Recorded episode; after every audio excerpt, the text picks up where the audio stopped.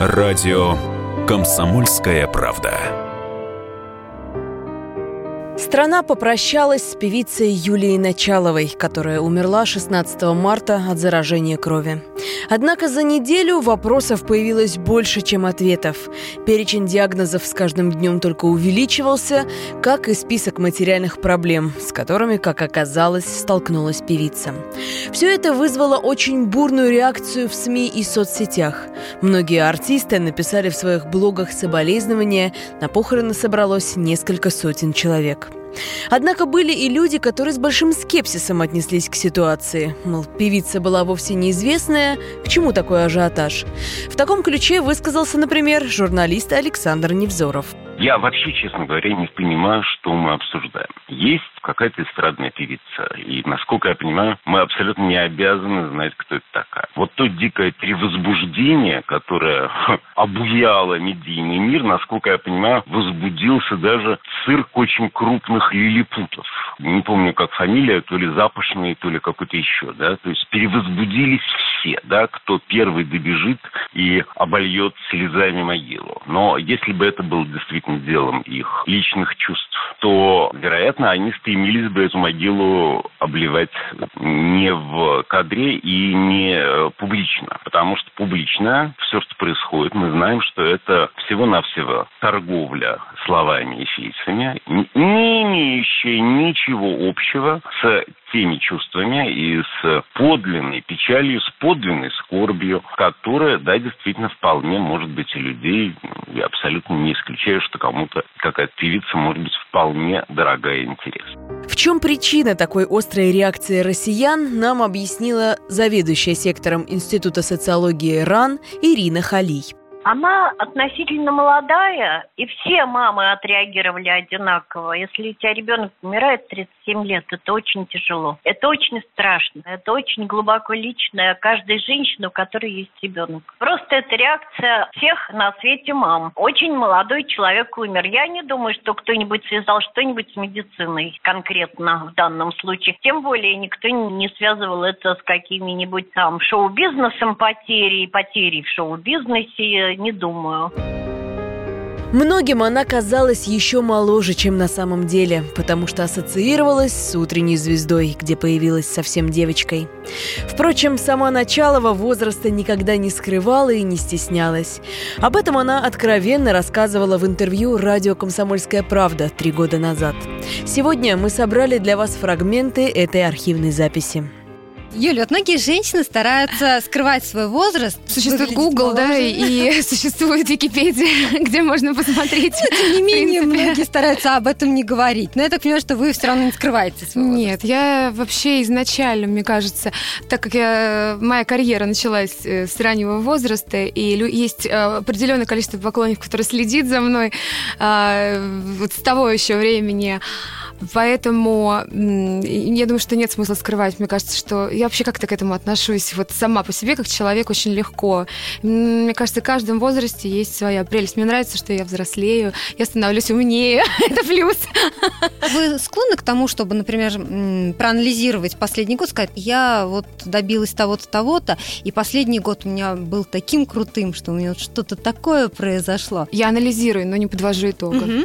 А, потому что итог это вот когда уже тебе сто лет и, или, и тебе пора когда не к чему уходить да, отсюда. Но а, я считаю, что очень много, много еще чего не сделано, очень много сделано и еще очень много чего не сделано. А чего бы хотелось сделать? Ой, знаете, э, хотелось бы еще больше и детей иметь. Увидеть старость, быть бабушкой, большую, большую, большую семью. Я это все себе так вот все время визуализирую, представляю. Вот. И как будто я в таком большом доме, и много внуков у меня, и я такой, как сказать, не наставник великий такой какой-то строгий, а всем друг такой. Солнышко за свои лучики, ветерок затихнет,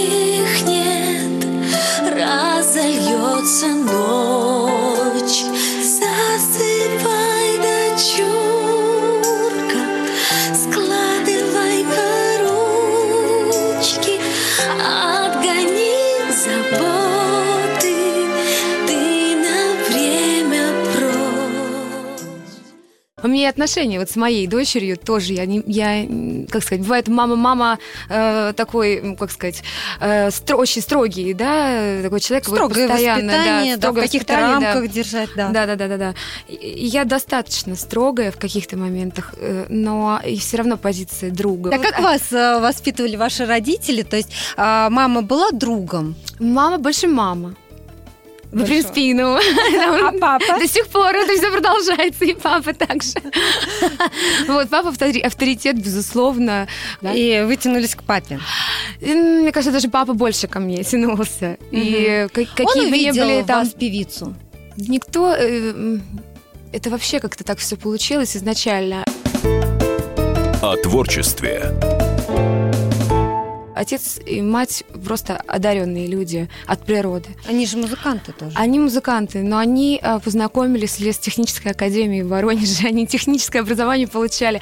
И настолько э, был классный коллектив огромный, э, который так профессионально себя показывал в городе, где я родилась, в Воронеже и они их, их сразу пригласили работать в Воронежскую государственную филармонию, и я родилась уже, эти все закулисные дела, и им пришлось заканчивать еще музыкально параллельно, там высшее образование получать.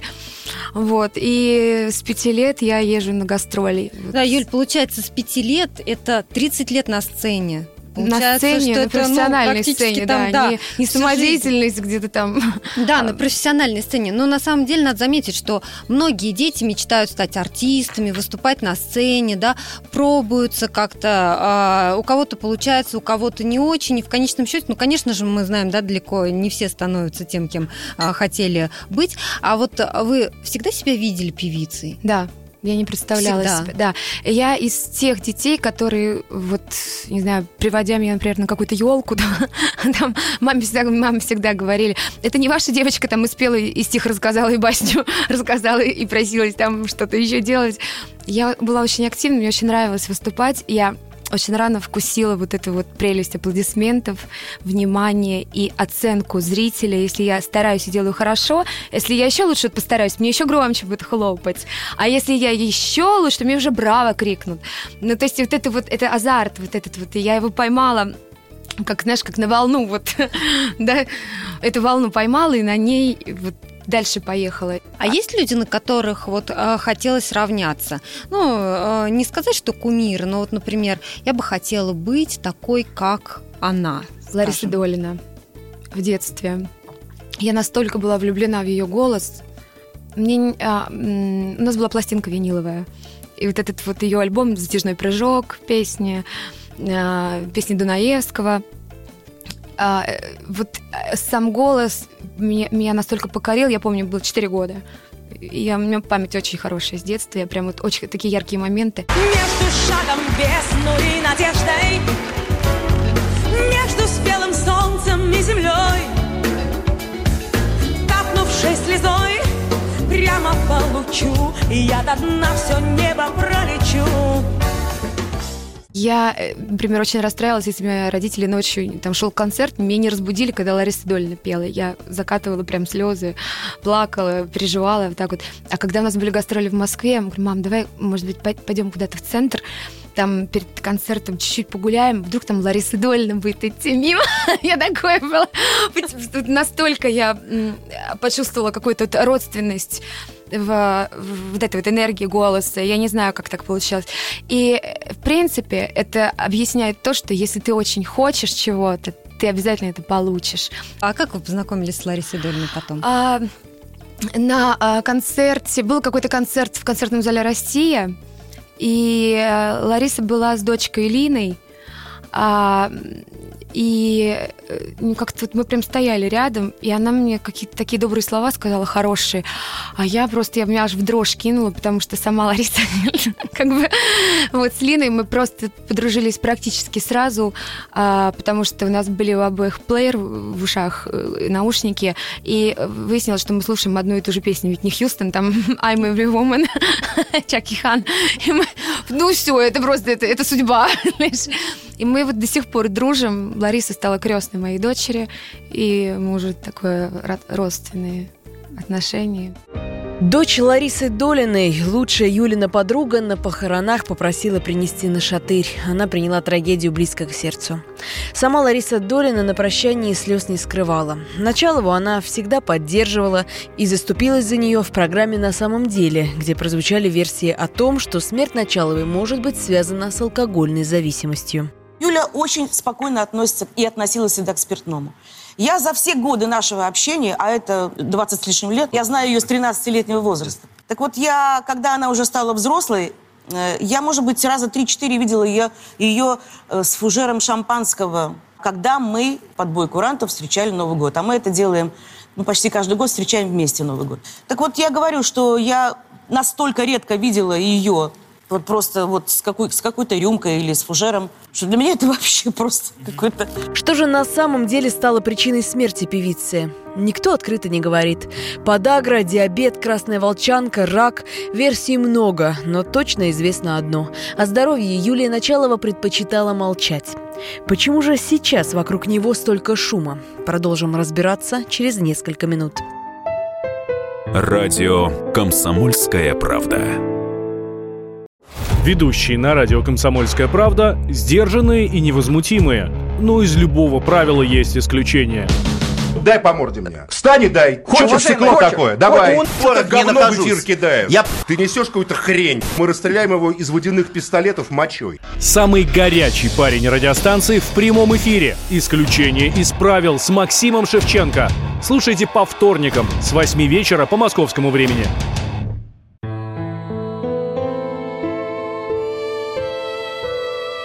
Радио «Комсомольская правда». Страна попрощалась с певицей Юлией Началовой, которая умерла 16 марта от заражения крови. Однако за неделю вопросов появилось больше, чем ответов. Перечень диагнозов с каждым днем только увеличивался, как и список материальных проблем, с которыми, как оказалось, столкнулась певица. Все это вызвало бурную реакцию в СМИ и соцсетях. Почему у людей вдруг проснулся интерес к артистке, которая не пользовалась широкой популярностью? Мы спросили у Андрея Быстрицкого, декана факультета коммуникаций Высшей школы экономики. Это была очень известная, видимо, талантливая актриса, певица и так далее. В определенной аудитории. Я думаю, что аудитории, которые, кстати говоря, сейчас занимаются активную такую позицию, это где-то 30-40-летние люди, которые формировались тогда, когда такой тип искусства был достаточно популярен. Вот, по всей видимости, среди этой довольно активной, сейчас входящей в активный э, возраст аудитории, это было известно. Ну, во-первых, это ранняя смерть, увы и ах, это самое горькое. Понимаете, люди же все время переживают о своей собственной бренности, ограниченности собственного бытия и о своей смертности. Любой человек, даже если он это не осознает, прекрасно понимает, что и с ним все будет как-то кончено. И смерть, особенно молодого человека, и более-менее известного, ну, сравнительно молодого, 38 лет, не так много, это, конечно же, всегда удар, это всегда люди испытывают шок, страх, понимаете? Вот люди же потрясают, когда какие-то ну, сногсшибательные кумиры, невероятные люди, которые десятилетиями покоряли аудиторию, вдруг бац, их нет, все. И это говорит, ну а что с нами, да? Ну, то есть людям тяжело убеждаться в ограниченности собственной жизни. Это главная проблема. Поклонникам Юлия Началова всегда относилась тепло. «Я такая же, как и они», – откровенно сказала певица в интервью радио «Комсомольская правда» три года назад. Сегодня мы собрали для вас фрагменты этой архивной записи. Можно ли представить ситуацию, когда вы не на сцене? Вот при каких-то обстоятельствах вы могли бы уйти? Ради чего это могло бы произойти? Ребенок, семья. Есть какие-то вещи, которые, может быть, я не хотела бы выносить, потому что это слишком личное, там, на всеобщее обозрение. Но есть вещи, которые невозможно вот как-то скрыть, утаить. Но получается, понимаю. можно держать вот эту планку и оставаться знаменитой, не привлекая излишнего внимания к своей личной жизни, как это сейчас делают многие звезды. Я а, не прикладываю к этому ни одного усилия совершенно. Я абсолютно такой же человек, как вы, как остальные миллионы, которые нас сейчас слушают. И э, также я хотела найти своего принца и выйти один раз замуж, и чтобы у меня была большая... Все, все, все как у всех. И первый раз, качеств. получается, вышли замуж э, в 19 лет. Да, Э, знаете да, почему? музыканта. Вот я как раз хотела спросить, вот по прошествии лет вам кажется это такой, ну, юношеской влюбленности, что ничего серьезного? Мне кажется, может это быть, была игра какая-то. Вообще вот такая, то, что мы были студентами, и... Дмитрий Ланской. Да, ну, я, это, я, я бы даже это браком не назвала, потому что это не было семьей. Мы были просто вот, ну, как сказать, жили в каком-то вот варились в одном в одной музыкальной атмосфере. Мы постоянно там как-то совпадали концерты. Мы дружили еще просто как друзья лет пять до этого потому что все в Гнесинах учились вместе там вот. Это было неосознанно ни у него, ни у меня абсолютно. Это было так, а пойдем в ЗАГС, а, пойдем. Вот. Ха-ха-ха. Вот. И второе, то, что мне родители всегда твердили, а сейчас они уже отказываются от этих слов, что нельзя, вот, кому угодно можно, а мне нельзя жить гражданским браком. Это неприлично. Горели листья в праздничном огне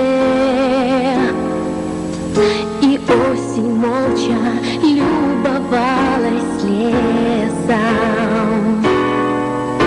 Ты в первый раз в любви признался мне И называл меня своей принцессой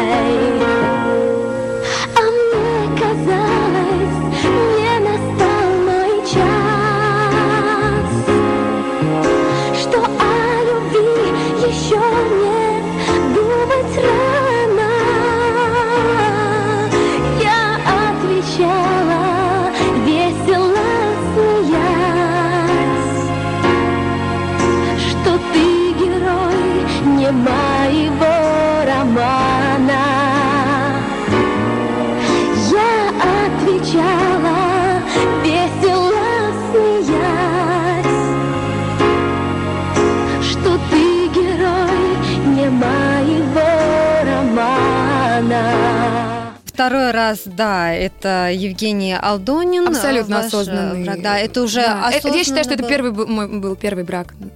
А я вот э, Настоящий. процитирую, тогда писали, свадьба Юлии Началовой и Евгения Алдонина стала одной из самых ярких в отечественном шоу-бизнесе.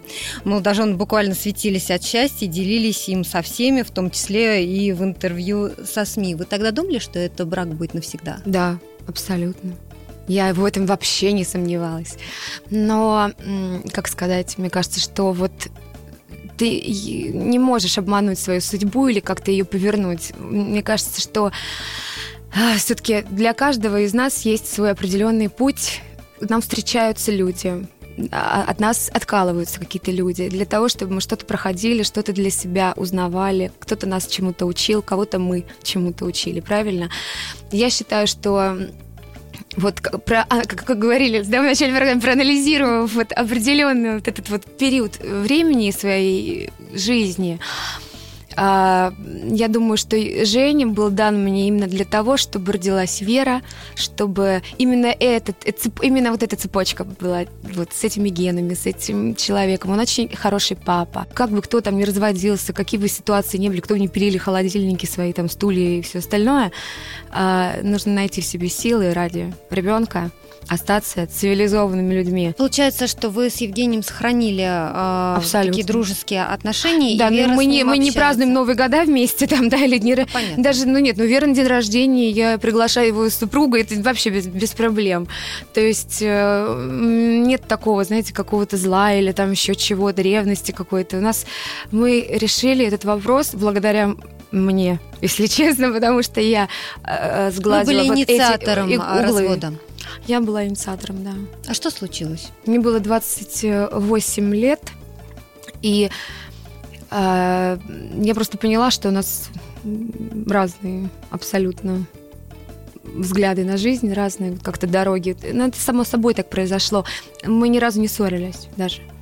Не было никаких там семейных скандалов или чего-то. Мы даже вот за эти там пять лет, которые мы прожили вместе, и вот все, что у нас происходило, ни одной ссоры даже не было. Не то, что я проснулась утром и решила, что мы больше не существуем как пара, или он. Это было и с его стороны, и с моей стороны. Мы просто как-то вот начали отдаляться друг от друга, начали, интересо- начали интересоваться какими-то другими вещами, что-то вот в ком-то э, кого-то устраивало, кого-то не устраивало, и мы мало разговаривали, мало обсуждали вот эти... Вот, кстати, вопрос такой вот семейным парам. Больше надо разговаривать, больше вот... э, Не замалчивать сказать, проблемы. Не замалчивать проблемы, да. вот Это все копится, и э, потом просто в один прекрасный день люди могут просто расстаться и вот ничего уже не чувствовать. Я столько раз просила не звонить, но снова раздается в тишине звонок из прошлого, что я хочу забыть. Звонок из прошлого совсем не нужный мне. Что толку повторять мне вновь и вновь, кто виноват, а кто не виноват.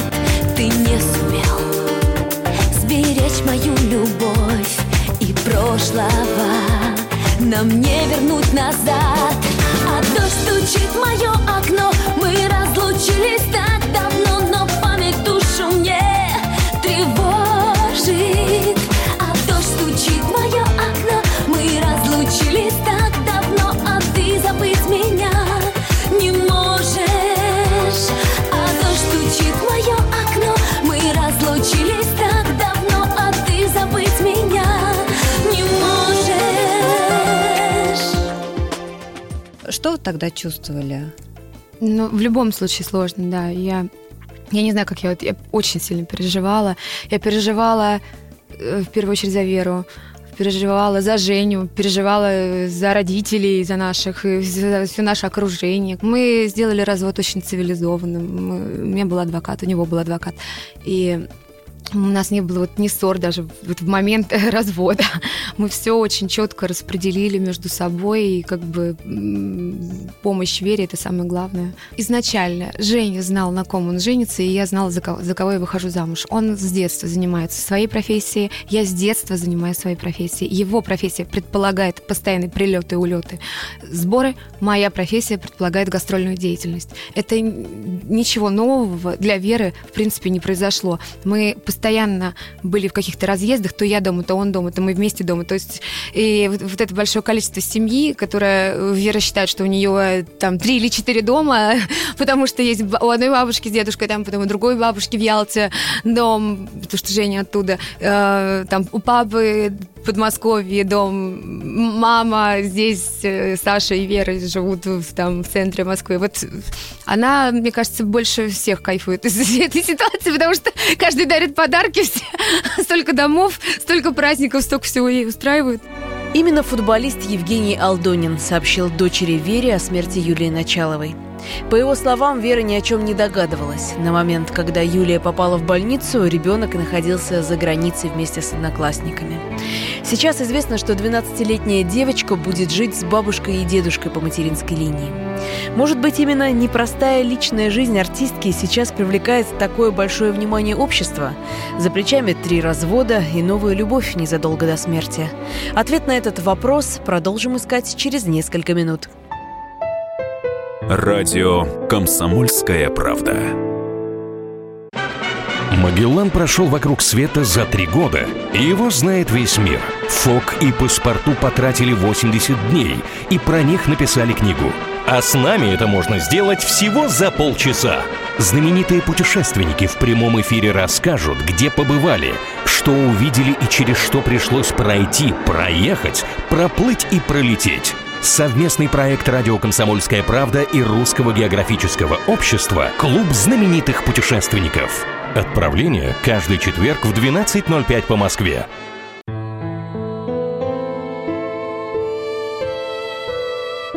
Радио «Комсомольская правда». Страна попрощалась с певицей Юлией Началовой, которая умерла 16 марта от заражения крови. Однако за неделю вопросов появилось больше, чем ответов. Перечень диагнозов с каждым днем только увеличивался, как и список материальных проблем, с которыми, как оказалось, столкнулась певица. Все это вызвало очень бурную реакцию в СМИ и соцсетях.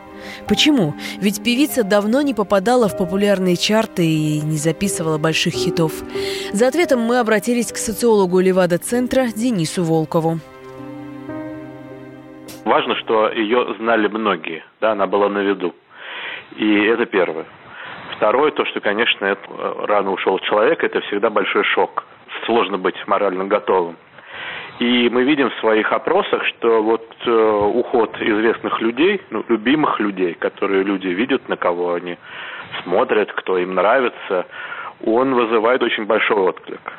Э, и вообще светская хроника, она намного более интересна, чем э, ну, какие-то политические события.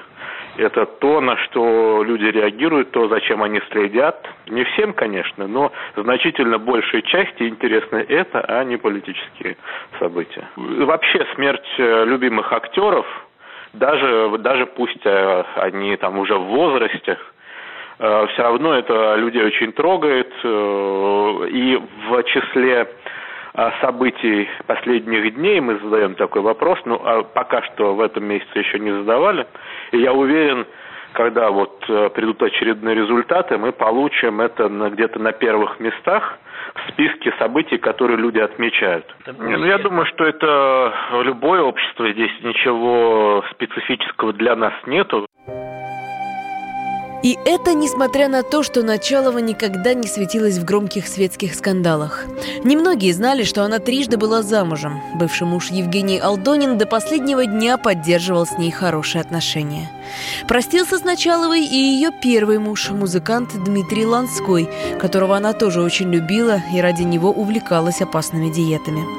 А вот хоккеист Александр Фролов, с которым Началова жила в гражданском браке 6 лет, на похороны певицы не приехал. А ведь их отношения казались идеальными. Они стали родственными душами с первой встречи. Об этом сама Юлия Началова откровенно рассказывала в интервью радио «Комсомольская правда» три года назад. Сегодня мы собрали для вас фрагменты этой архивной записи. Юль, мы обещали, что вы расскажете об Александре Фролове. Нечего скрывать, я как бы шестой год мы вместе с Александром Фроловым уже достаточно долго. Эм, в, гражданском браке, как бы, потому что совершенно как-то по-другому стали на все смотреть, абсолютно. Вот, и, может быть, где-то даже ближе бываем, чем люди, которые там, ну, как сказать, женаты, да, не обращаем просто на это внимание. Если людям хорошо, значит, хорошо. Мы уже проходили эти моменты. Саша был большой показатель э, вот в этой всей истории. Он стал для Веры таким другом и наставником. Если бы у них не сложились отношения, я бы не приняла бы все это. Я бы отказалась от этих отношений. А Вера сразу его приняла? Вера, да. И он ее сразу принял. И какой-то контакт и вот правильное отношение. Он даже может ее где-то повоспитывать, там, отчитать там где-то что-то, но он это делает так, что на него невозможно обидеться. У Александра тоже ведь есть дочь. Они да. дружат между собой? Очень дружат. И этот Новый год мы справляли вместе, прошлый Новый год мы справляли вместе. Они очень дружат между собой, и когда расстаются до слез. Вы чувствуете в нем родную душу? Ну да, я, я наверное, с первого, вот говорят там, со второго, третьего, первого взгляда я сразу поняла, что у меня было ощущение, что я уже его знала много-много-много лет. Нас познакомили друзья в общей компании. Я при том, при, ну вот, при этой ситуации э, я не хотела идти, и потому что у меня была температура под 40. И я думала, все равно, нет, нет, пойду, пусть приняла таблетки, сейчас развеюсь как-то. Я работала на студии как раз в Лос-Анджелесе. Мужчины влюбляются или там им нравится с первого раза, например, картинка, когда красивая прическа, макияж, там красиво выглядишь, какой-то парфюм там замечательный что-то. Я себя очень плохо чувствовала, я не была настроена ни на какие шуры-муры. Через год мы встретились еще раз, но тогда уже наши отношения с Евгением были уже практически на нуле. Поэтому я уже точно знала, что Э, мы не будем жить вместе, он тоже. И мы просто не открывали это все на всеобщее обозрение, потому что у нас есть ребенок. Потом начали просто писать какие-то сплетни, уже чуть ли... Я читала такое, что... Ну, смешно сказать, что уже была статья, как я увела Евгения Плющенко от Яны Рудковской. Они не поняли, какого Евгения, видимо, уже какого, не знаю, Плющенко уже написали. Все-таки вы бы хотели официально оформить отношения? Да нет. Как-то у меня нет такого желания. Не потому что я, я хочу, хочу одеть там кольцо, или там, у меня есть кольцо, мне подарили кольцо, и одели его на правильный палец. А он что говорит по этому поводу? Ну, мы как-то вот в, в одном направлении мыслим. У меня был опыт этот, у него был опыт. Если честно, вот если бы это бы мы не проходили, мы, мы бы создали семью там, да. Если это нужно будет для каких-то там докум... Семья вас есть, документов или что-то там, чего-то да, именно подписи там какие-то там что-то такое вот, э, то может быть мы это сделаем. Ну не знаю, не- нет такого, что, знаете, там, давайте э, свадьбу там медведь цыгане и там все и 500 человек опять там очередную свадьбу играть. У нас такой вот свой тихий мир. Мы очень близкие по духу люди друг к другу. А может быть, знаешь, как где-то не похожие друг на друга, но где-то очень похожие. Поэтому нас что-то нас привлекает вот в каких-то моментах. Кто-то у кого-то учится. Я знаю, что он меня видит практически насквозь, как я не пытаюсь там лавировать. Ну, а совместные дети? Вы же хотите еще детей? Да, но вот просто на данный момент э, мы заняты работой. И как в мире создаются пары, семьи, люди, которые далеко за 30, это в основном сейчас, в Америке, в Европе, а когда ты э, уже в осознанном состоянии, не вот в этом, а пойдем, а пошли, там, Не как в 19 лет, да. да, да, да.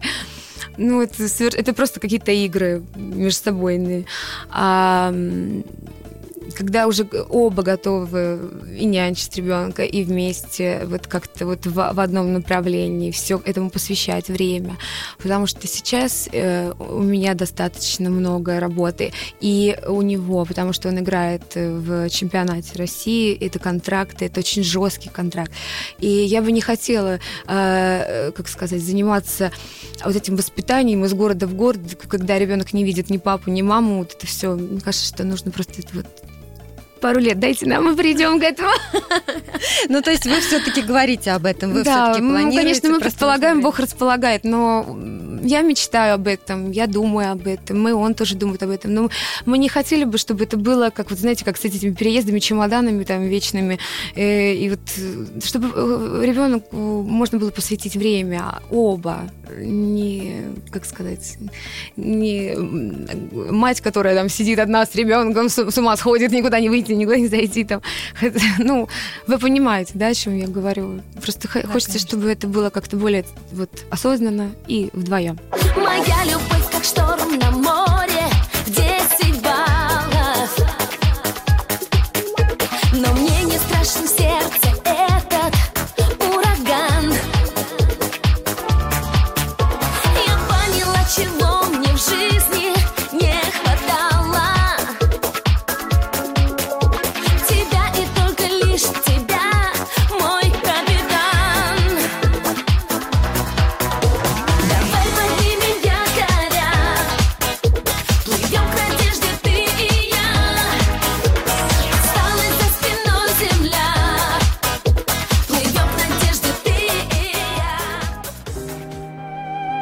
Несколько месяцев после этого интервью пара распалась. Но оказалось, что в ноябре прошлого года певица встретила новую любовь. Судья из Нижнего Новгорода Вячеслав Кудря приехал на похороны, чтобы поддержать семью артистки. А до этого выступил по телевидению с откровениями. Я хотел поблагодарить всех и от себя, и от имени родителей. Это очень важно. Мы не остались э, одни в этот момент. э, И Юля была действительно светлым, добрым человеком, э, которая заслужила любви. Любви людей, любви в жизни. И все, что произошло за последние несколько дней, Юля лю- любила это слово, это какой-то сюр был. И это действительно так. Это как кино, в которое до сих пор не финал, неудачный финал, которого до сих пор можно поверить. Горели листья в праздничном огне осень молча любовалась лесом. Ты в первый раз в любви признался мне И называл меня своей принцессой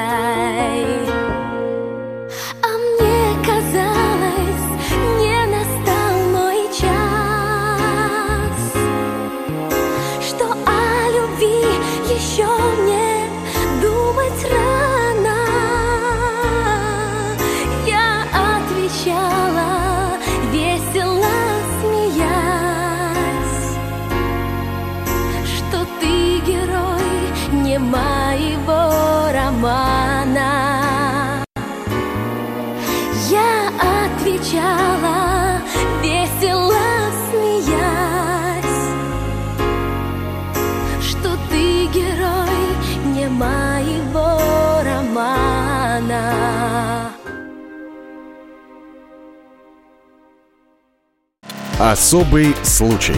По понедельникам в 5 вечера по Москве. Касается каждого.